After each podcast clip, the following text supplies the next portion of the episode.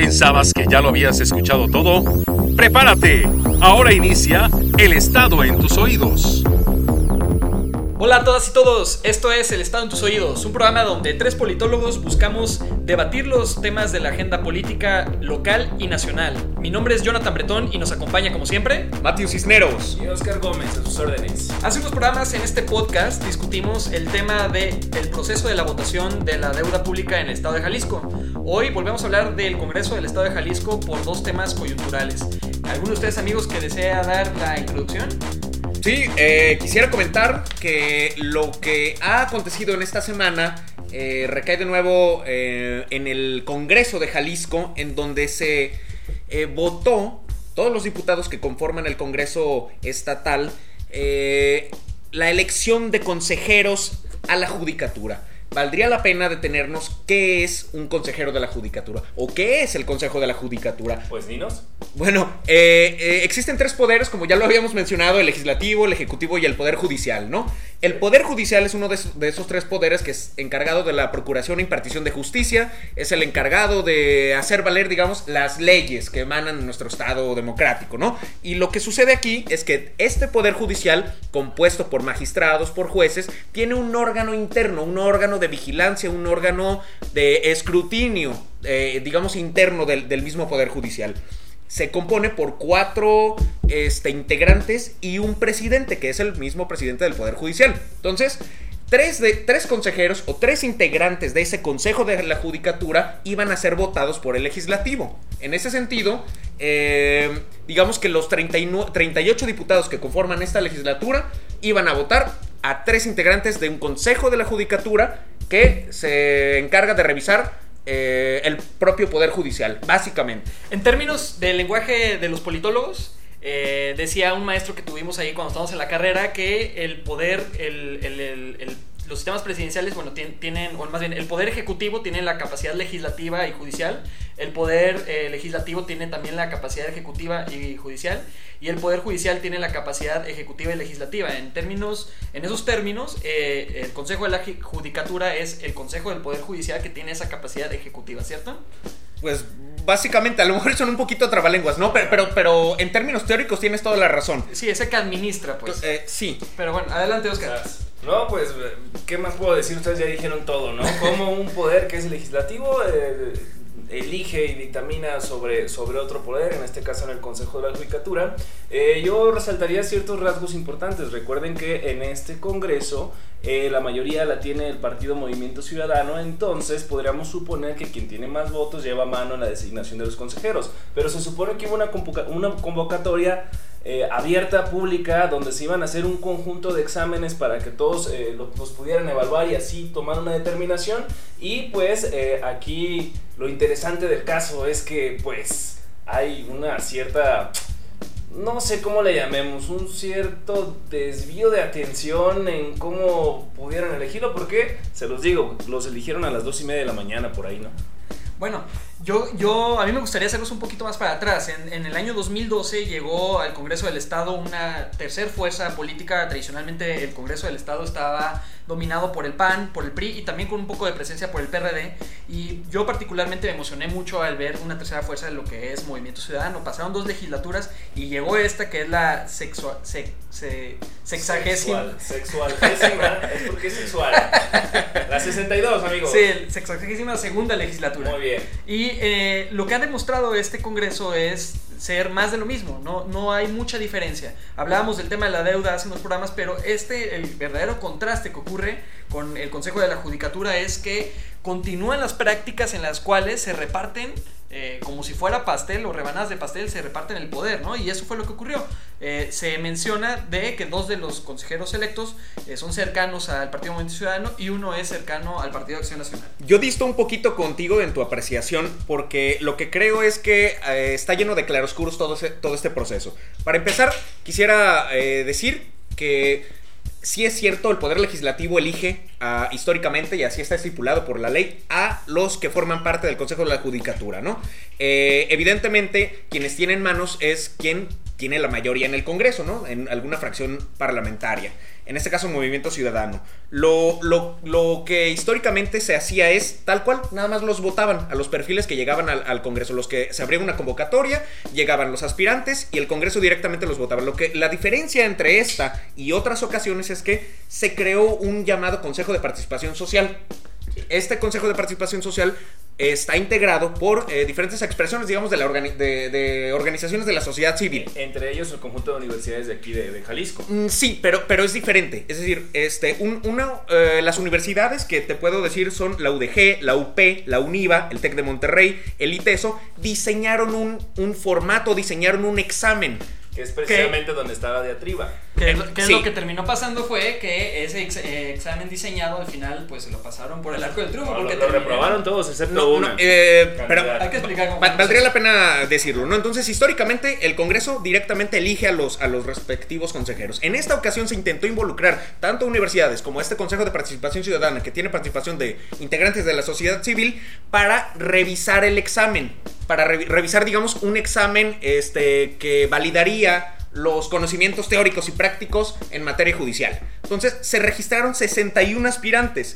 De esos 61 aspirantes, una persona, solo una persona, aprobó este dicho examen realizado por universidades y organismos de la sociedad civil. Que el mínimo era de 80 para pasar. Y ¿no? lo pasó con un promedio, eh, o sea, con, un- con una calificación de 81. Es decir, De de apenitas de panzazo. ¿Qué es lo que ocurre ahí? Que, que dicen, bueno, lo, pues, lo que pasa es que el examen estuvo mal diseñado. Eso fue la queja de más de 50 de los integrantes. Eso, eso que le decía formaron yo a parte. mi mamá siempre, ¿no? Fue el profe, no, Sí, no era yo. el asunto es que idea. estas universidades que ahorita mencionas, Matthew, hoy Sí. mismo sacaron un desplegado en el cual acusan de cómo el proceso fue desentendido de las mismas reglas que anteriormente habían dispuesto los diputados. Es cierto, al final quien elige eso es la Cámara de Diputados. Ellos establecieron este acuerdo con, con estas universidades para que ellos diseñaran el proceso, permíteme, y entonces a partir de, a partir de ahí los, los, la- las universidades pues se sintieron rechazadas por el asunto de cómo, de cómo fueron desplazados por, por, el, por, por el mismo Congreso. Oye, pero es que no podemos mirar de soslayo ahí lo- el juego de poder que de trasfondo, ¿no? Hay una universidad, este pública, no voy a decir Estamos su hablando nombre, de las cinco pero universidades. que hay por ahí un trasfondo donde, donde tal vez eso esté pugnando, porque curiosamente una candidata, la que aprobó, es la que está más cercana hacia, hacia cierto grupo que no voy a hablar. Eh, pero también hay, hay un aspecto que quisiera resaltar en eso. Al final de cuentas, ¿de qué importó que hicieran el examen si con esos criterios que están diciendo, pues lo anularon? Entonces, ¿en qué se basaron? Digo, sí Ahora- está bien, es su facultad, que lo hagan, pero entonces que no simulen que después no se quejen con lo- como por ejemplo el fiscal carnal. Bueno, Ah. es que lo que demuestra esto es que continúan las prácticas de compadrazgo dentro de la legislatura. no necesariamente. Pero A ver. no lo abras si lo vas a designar así. A ver, eh, yo creo que aquí vale la pena mencionar. Entonces, hubo muchas quejas respecto a este examen y entonces dijeron, pues, ¿cuáles van a ser los criterios para elegir a, a- a los consejeros? Y se determinó que hay una comisión de seguridad y justicia dentro del Congreso, integrada por eh, todas las fracciones parlamentarias, por el PRD, por el PAN, por el PRI, por el PAN, por Morena, por Movimiento Ciudadano. Es decir, que digamos que la responsabilidad es compartida entre todos los partidos políticos en cuanto a decidir que, la, que los criterios previamente establecidos por universidades este, iban a quedar de lado debido a tantas quejas que hubo de los participantes. Y entonces esta comisión integrada por estos partidos políticos fue la que decidió emitir nuevos criterios para la selección de los aspirantes. Entonces, como quien dice, sí entiendo que, que existe un desplegado de universidades, de organismos, que dijeron, pues entonces no nos tomaron en cuenta. Pero aquí entonces hay que analizar o, o- o- o si bien la culpabilidad o la responsabilidad recae por el mal diseño del cuestionario, o la responsabilidad recae, que también yo creo que es un poco de todo, por los diputados que finalmente decidieron, de acuerdo a esta polémica, de acuerdo a esta confusión, tomar unos nuevos criterios para la selección de estos nuevos consejeros. Bueno, al final lo que terminó pasando es que ya tenemos tres consejeros nuevos, donde dos son afines al grupo político en el poder y uno es afín al grupo de eh, en su alianza, que es el Partido Acción Nacional. Entonces, eh, esto parece más un acto de como ocurrían en anteriormente todas las legislaturas. Podríamos hablar también de esta segunda polémica que desató el Congreso del Estado de Jalisco al aprobar una modificación a los periodos de campaña para el proceso electoral que estaba a punto de iniciar en unos meses y que se tendrá que posponer unos meses más para iniciar en el 2021. ¿Qué opinan de eso?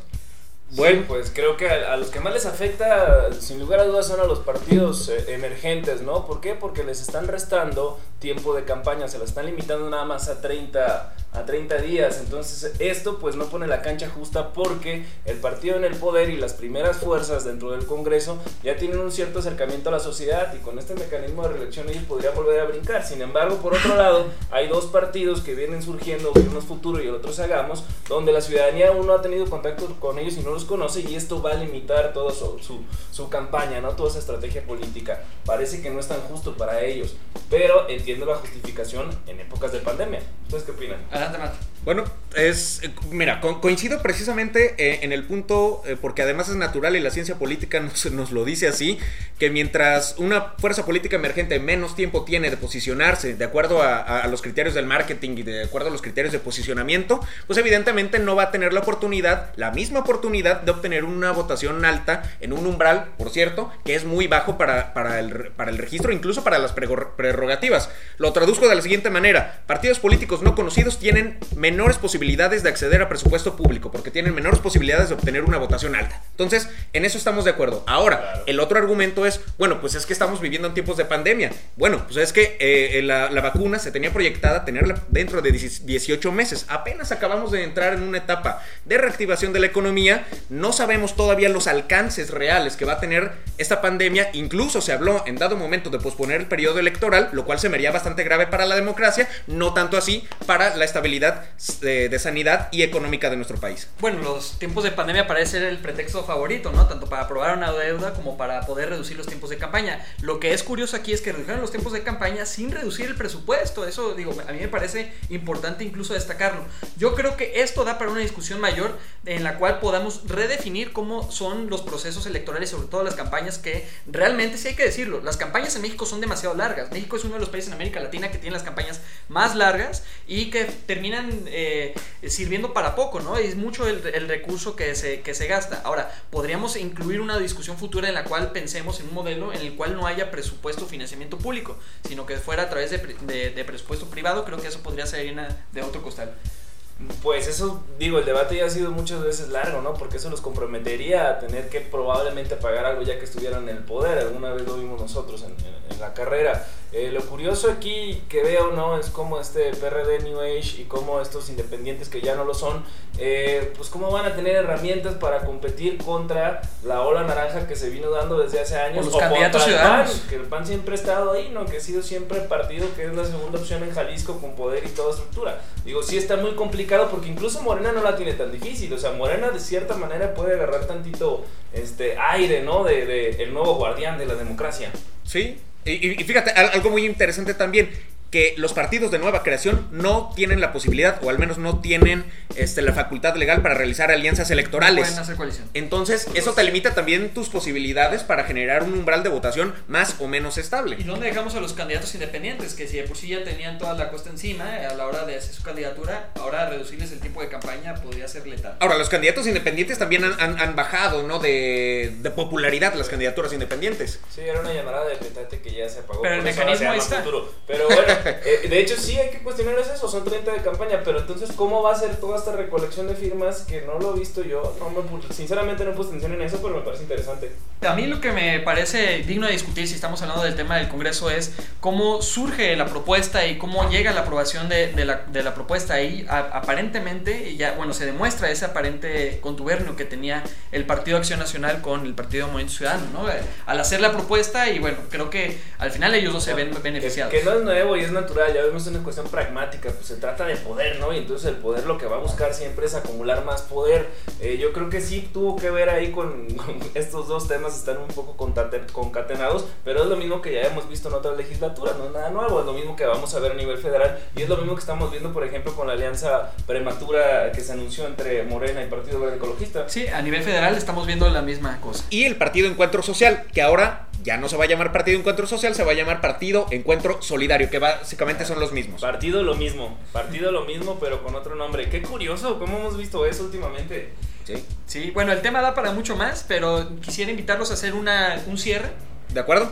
Este, bueno, me, me lo aviento yo. eh, el primer cierre, yo considero que eh, hemos avanzado bastante en transparencia, en rendición de cuentas, eh, como para que se vea polemizado, enturbiado un poco estos procesos por definiciones, eh, indefiniciones en la forma y por falta de acuerdos entre universidades, organismos de la sociedad civil y los propios partidos políticos y el mismo legislativo. Yo creo que dimos algunos pasitos para adelante y dimos unos pasitos para atrás. Yo creo que, que- este tipo de procesos tienen que ser perfectibles y yo también creo que finalmente los representantes populares tienen que tener mayor definición programática para saber perfectamente qué es lo que estamos votando. Yo creo que también es importante que, los medios de comunicación, que nosotros mismos en este tipo de, de canales expliquemos de manera didáctica a la ciudadanía qué es lo que está pasando, qué se está votando. Para empezar, yo, eh, y finalizo con esto, ¿quién sabe qué es el Consejo de la Judicatura?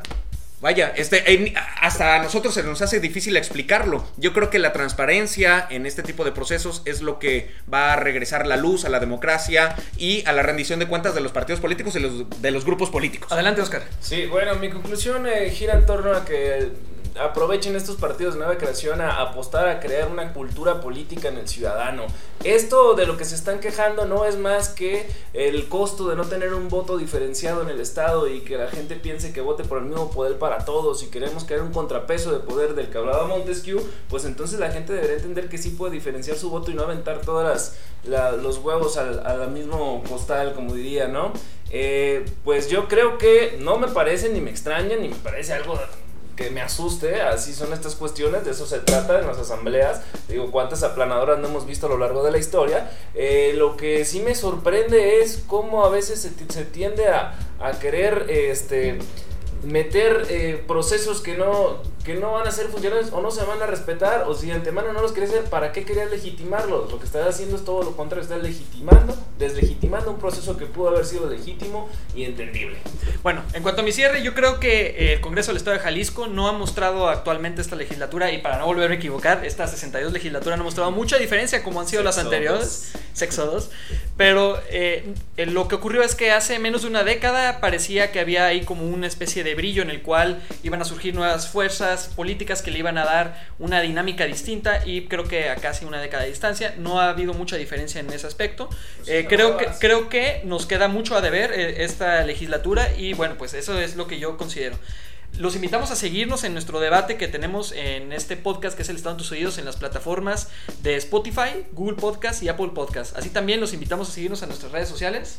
Sí, estamos en el estado del estado en Facebook, igual en Twitter y también síganos en el canal de YouTube donde publicamos contenidos como Webtulias, así se llaman, y pues todo lo que estamos sacando por acá. Tertulias en YouTube. Sí, claro, y también estamos en mi TV.